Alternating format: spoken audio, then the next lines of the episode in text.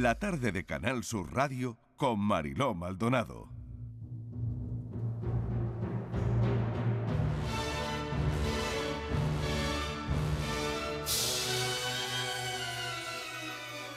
En esta lucha contra el amor romántico se usa mucho la imagen del cuento de hadas malentendido. Se suprime el subtexto del cuento tradicional para tomar solo la peripecia. La sirenita no renuncia a su mundo y a su voz por amor al príncipe, sino porque quiere conocer un mundo que le es negado.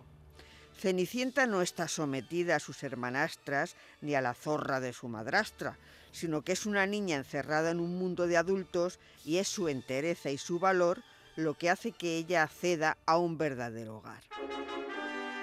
Y ni siquiera es cierto que los cuentos de hadas muestren siempre el matrimonio como premio, porque hay cuentos de hadas que ni siquiera tratan el tema del amor. Solo es una manera de figurar una vida larga, próspera y tranquila, pero hay mucha gente que nos quiere explicar a los demás el mundo aún sin saber entender un simple cuento de hadas.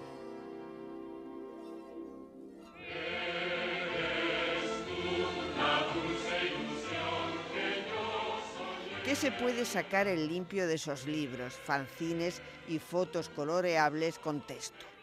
Que si alguien no te elige en Tinder o en la vida, tu valía es la misma, que no dependes de la valoración externa y que si no encuentras pareja no pasa nada, pero que no te den like jode igual.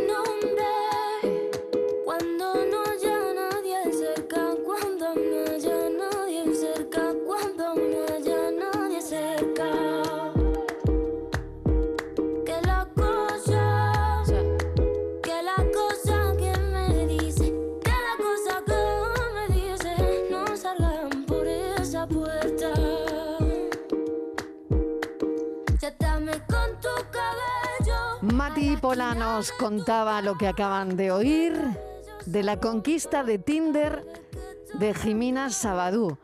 A través de las experiencias de Jimina en varias apps, eh, esta, escritoria, esta escritora nos muestra eh, una colección de anécdotas, reflexiones para que em, nos suene familiar. Aunque ya a muchos nos suena esto de Tinder muy, pero que muy familiar. Desde las agencias matrimoniales en el principio de los años 2000, en aquella época inscribirse en una web para buscar pareja era, mm, no sé, poco menos que raro, ¿no? Raro.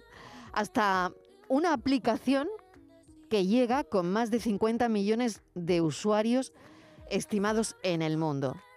En Tinder, la decisión se toma con un dedo. Lo deslizas hacia la derecha o hacia la izquierda. Y la afinidad, el famoso match, se basa en imágenes, en una pequeña biografía y en la edad. Em, así es como esto funciona. Jimina Sabadú, bienvenida. Gracias por estar con nosotros esta tarde. Hola, buenas tardes, muchas gracias.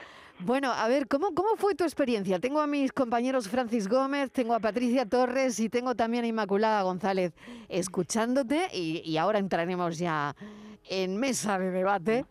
Pero, mm, ¿cómo fue tu experiencia? Pues eh, no muy buena, he de decir. O sea, hubo momentos buenos, momentos divertidos, pero no puedo decir que globalmente fuera buena. Eh, y no iba con esperanzas muy altas, ni, con- ni esperaba nada maravilloso, pero aún así fue espantosa, sí. Espantosa, la mala, sí. muy mala. Sí, vamos a dejarlo muy mala. Un poquito mejor que, mm, que regular y un poquito mm, no tan grave como espantosa. Sí, sí, sí. Sí, o sea, mm, vamos a ver, puedes, em, eh, creo que, que has llegado a comentar, ¿no? Que Tinder puede convertirse en una casa del terror, Sí, sobre todo para mujeres. Por Sí. ejemplo, todos los tíos que, eh, que conoces, que te han contado alguna experiencia negativa con alguna chica de Tinder, suelen terminar con la frase, pero con lo de los tíos, flipo. Sí, sí, o sea, la, la más sórdida que me han contado, que no puedo contar porque aquí, no, Ay, no puedo- no es como claro. contar en la radio. La hora, la hora, Eh, claro. Sí, por eso. Eh, es, esa se queda muy corta comparada con las experiencias normales de malas que me han contado chicas. Y siempre que he hablado con amigos y tíos, que ya los que yo considero agradables y buenos tíos y tal, eh, me han contado cosas como un poquito... Casi siempre tratan de chicas que quieren que les pagues la cena o que... O sea, chicas que van allí a que les invites a cenar, que es algo que no entiendo. ¿Por qué quieres cenar con alguien que no conoces y que- de que no quieres nada? Pero lo de los tíos es una cosa... Ya. Es, es increíble. A ver, eh, ¿cómo qué? ¿Qué cosas pasan ahí? A ver, Eh, alguna que se pueda contar, eh, Mira, Jimena, cosa y que, que y que les esté en este ensayo que has hecho de la conquista de Tinder, que mm, nos ha atrapado a todos, la verdad. Mira, una, una experiencia que me han contado todos los chicos que de Andalucía, además esto de lo, lo muy frecuente que es que chicas que van, que no quieren, que quieren solo una noche y tal, meter una foto de la Virgen. Es que no. Espera un momento. ¿Cómo, cómo? O sea, en tu perfil pones una foto sexy en la Sí. piscina, otra foto sexy donde sea y una foto de la Virgen. ¿Por qué? Ah. Pues yo lo sé, pero ahí está. Eh, a, Vale. mí, a mí me choca muchísimo. Eh, pues luego, esas chicas que es claramente, quiero que me inviten a cenar o quiero que me inviten a tal, invitaciones. Y de chicos, es que, uf, que se pueda contar en la radio, no mucho, pero sí como gente que empieza con mucha agresividad. En plan, si eres el tipo de chica que quieres que alguien te lo pague todo y que cuide de tus hijos y que no sé qué, mejor no me hables.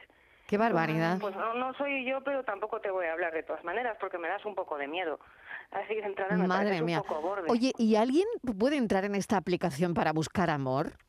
Sí, hay mucha gente que entra buscando amor, pero es, es, es que, es que encima se ríen de ti. O sea, la gente que va, dice, busco amor. Encima de que se ríe de ellos la gente, si- aún sin hablar con ellos, es que encima no lo van a encontrar. Porque van a la desesperada, amor con quien sea. Pues te da igual, alta, que baja, que, que joven, que vieja. Es, yo ahí veo un perfil de persona con, con unas carencias afectivas, obviamente, con mucha ilusión y mucha esperanza, excesivas, y también veo gente muy vulnerable. Porque al primero que, a la primera que les diga algo agradable, van a caer como moscas. Y caen como moscas, claro. Bueno, es curioso, ¿no? Porque también queríamos hablar cómo han cambiado las relaciones tú misma, ¿no? O en nuestra entrada lo hemos dicho, ¿no? Cómo ha cambiado esa relación desde eh, que en un principio, pues la gente iba em, a un sitio, em, pues eso, ¿no? A conquistar a alguien a través de una, no de una aplicación, pero sí de de un sitio donde te podías apuntar y alguien te buscaba un perfil, una, una agencia matrimonial se llamaba, ¿no? Sí, agencias matrimoniales. ha Exactamente. Ha, ha cambiado mucho, ¿no? Aunque el concepto sea muy parecido, ¿no? Eh, mm, no es tan parecido porque, ujú. porque en la agencia te lo buscan ellos. Digamos que no, no te ofrecían un catálogo y tú mirabas. Ellos como que te hacían un poco la criba. Y en las agencias matrimoniales se apuntaban muy pocas mujeres. Muy, muy pocas.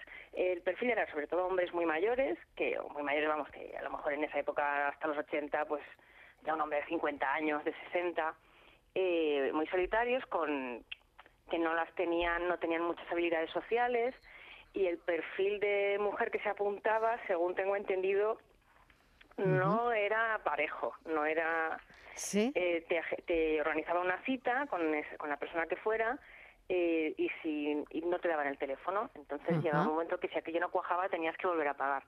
Era bastante caro, supongo que en algunos casos func- le funcionaría a la gente, pero se consideraba como una medida muy desesperada.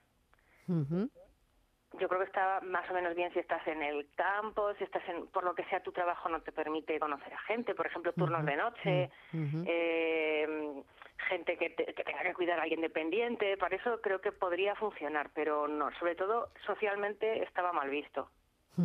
Bueno, preguntas. A ver, Inmaculada, que fíjate que tenemos a Jimena Sabadú que eh, ha vivido esa experiencia, experiencia para nada buena, y está en su libro La conquista de Tinder.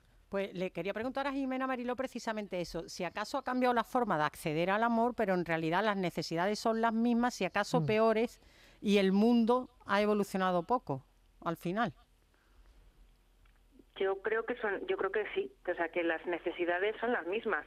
Lo que pasa es que el mundo evoluciona a un ritmo muy, muy, muy, muy rápido y lo que hace es multiplicarlo todo, hacerlo más rápido, más deprisa, más cantidad. Todos, pues todos trabajamos más por menos, eh, hacemos muchísimas más cosas en mucho menos tiempo y buscar pareja o buscar pasar el rato o, o lo que estés buscando es la misma necesidad que podía haber tenido un humano hace mm, 500 años, 300, cu- yo qué sé, o, o 60 años, no me voy a ir tan lejos.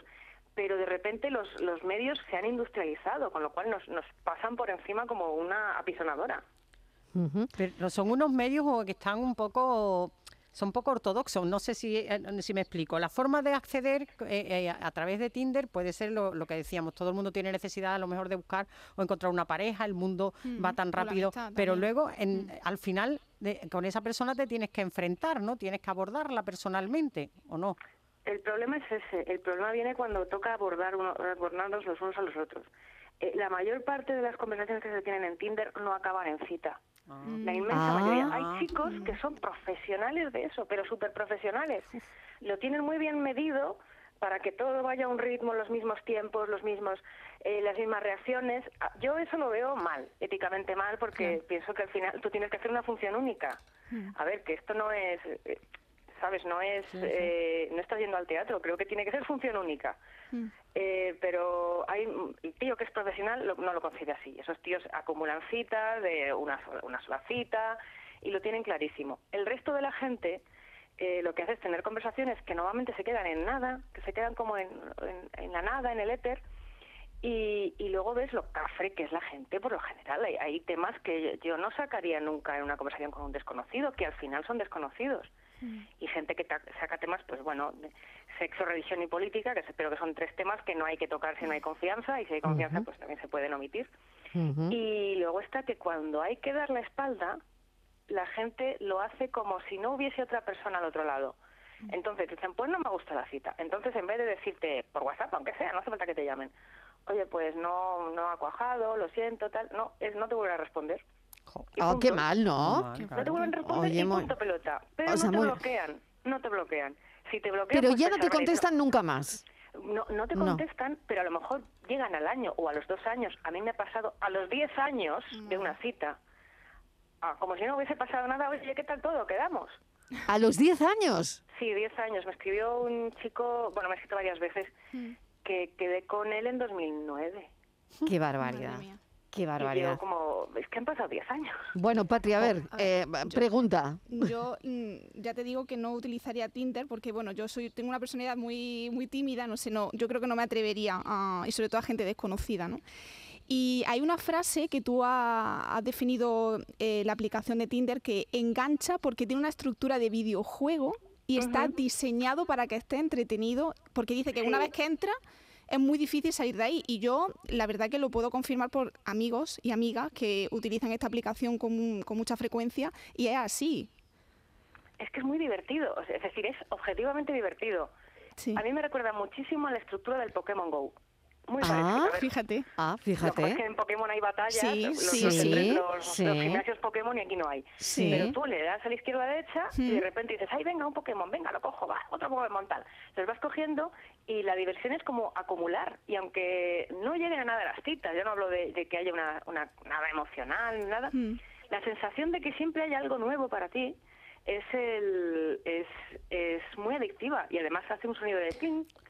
Eh, ahora no Sí. tengo en la Sí, el match, ¿no? El, el sonido que match hace. O cuando Vale, alguien y está vale. cerca, el ¿no? sonido del mensaje, claro. cuando No lo alguien hemos sacado acepta- porque no lo sabíamos. No, no, no, yo- a mí se me olvidó el sonidito, pero no hay un sonidito exacto.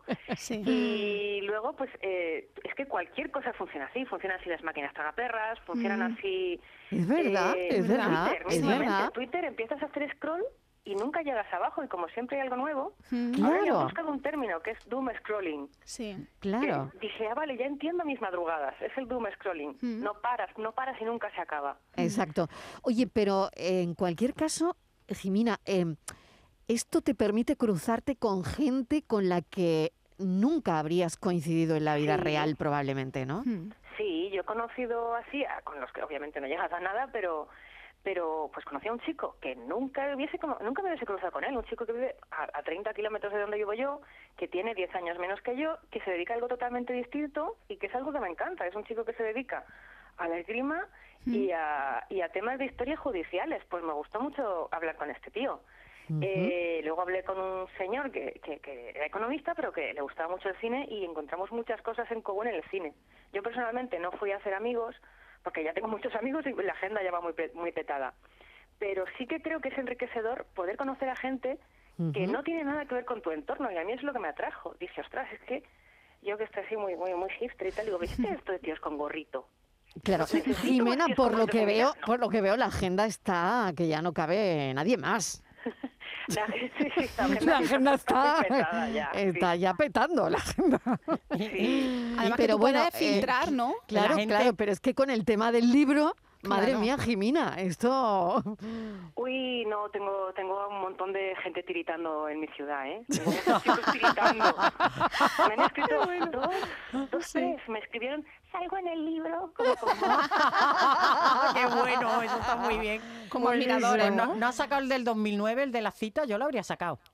Ah, no, porque me da un poco de miedo. Una persona que te escribe 10 años después, después de cómo se portó, no... no. Pero eso también te pasa en la vida real, ¿eh? Sí. ¿Eh? Es que lo que yo estaba Sí, pensando, sí, mira Jimena, qué bueno, Inmaculada, muy bueno lo que, Sí, lo que queda- acabas de, tocar ahora mismo, ¿no? Cuando conoces a alguien en una discoteca o en un bar. Claro, también te pasa en la vida real, te llaman después de 10 años. Sí, sí. Claro, pero es, es un comportamiento parecido, pero digamos que en la discoteca, como ya hay un contexto, hay cierto control, a mí lo de lo de no responder, y, en, y en el- en situaciones como esta te preguntas, ¿habré hecho algo mal? ¿Habré dicho algo que le haya molestado? Y ves que no, que es que ya pasan. Pero claro, en una discoteca te pasa, salvo que seas una máquina de ligar, eh, te pasa de cuando en cuando, pero aquí puede ser Sí. todas las semanas. Una decepción, una posible decepción por semana. Una posible decepción por semana. Y, a- Mínimo. y ahora pregunto, ¿hay algo bueno? No, a ver, yo creo que sí hay muchas No, cosas simplemente buenas. porque no, no lo sé. Al final Yo creo, que, que... es una buena aplicación. creo Claro, que es bueno, verdad que Tinder- son buenas aplicaciones, o sea, Claro, son buenas ideas. eso sí, eso sí, buena idea es, buena aplicación también, porque funciona a las mil maravillas como estamos comprobando, Mm. pero de, de- de alguna manera, y buscando, no sé, el lado positivo si es que lo tiene, ¿no? Eh, ha modificado, en cualquier caso, Tinder o este tipo de aplicaciones, la forma que tenemos de entender el amor y que tenemos de entender las relaciones, que no sé si eso es intrínseco a la época que estamos viviendo, no lo sé. Eh, yo es que creo que la tecnología nos está pasando por encima y que, y que como, como civilización, digamos, to- todos, Mm. estamos mm, no estamos acostumbrados a utilizar cosas tan tan sofisticadas y si ya nos cuesta relacionarnos en el día a día y no hacerle putadas al vecino, uy, perdón, no hacerle faenas al Ujú. vecino, Sí, sí, eh, cuando tienes la distancia de una pantalla es mucho mayor y claro. y ahora todavía la gente está entendiendo lo de lo que se llamaba antes la netiqueta, que tú no puedes insultar a la gente alegremente por ahí. No hagas en internet lo que no harías por la calle. Mm. Ahora se ahora se empezará a legislar muy poco a poco, tendrá consecuencias unas mejores otras peores, pero eh, internet nació con el anonimato puro y duro. Y aunque mm, pues, que lo sepáis que no hay anonimato real, tienes la IP, pero eso sí cometes un delito o algo muy grave. Pero creo que nos queda mucho por aprender a por aprender en cuanto a relacionarnos a través de aplicaciones, ya sea en Wallapop, donde también la gente es tremenda, o, o donde, vamos, en. Tinder o donde sea. Pues Jimena, te voy a agradecer este ratito en la radio, tu experiencia y este ensayo, La conquista de Tinder, que me parece muy interesante todo lo que abordas, cada cosa que además te hace pensar, ¿no? Y yo creo que eso es lo importante, que al final es verdad que probablemente estemos aquí porque, y hablando de esto, porque ha modificado este tipo de aplicaciones la forma que tenemos de entender las relaciones ahora mismo, pero, oye, mm, hay, que, hay que leer sobre esto también, ¿no? Y, y Mm. puntualizas algunas cosas en este ensayo que me parecen fabulosas. Así que, Jimena Sabadú, mil gracias por habernos acompañado. Tengo aquí a Francis, que no ha dicho nada. Ah, bueno, es verdad. A ver, No Francis. No he dicho nada porque estoy en minoría, ¿eh? Pero Ah, bueno, no pasa nada, ¿eh? Lo que todo, lo que todo esto, Jimena, buenas tardes, me da un poco la impresión es que realmente al final mm, parece que Tinder se ha convertido en el fin, no en el medio, ¿no? Porque la gente se mm, utiliza Tinder para utilizar a los demás un poco, ¿no? Mm, Pues puede ser, sí, sí, sí, sí. O sea, la, la gran oportunidad de utilizar a los demás impunemente, sí, sí, sí.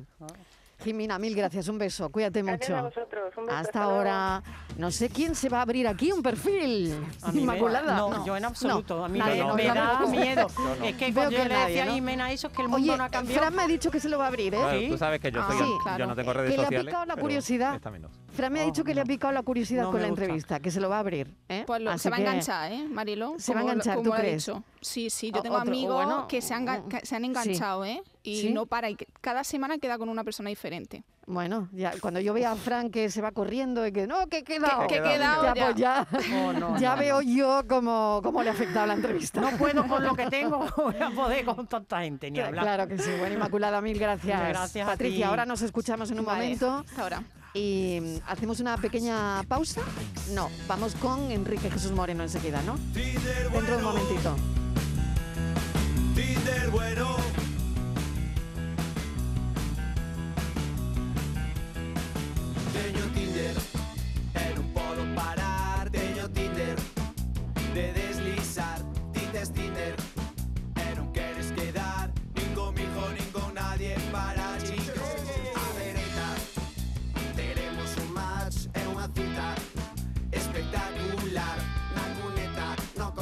Na parte de atrás Ou no piso de calquera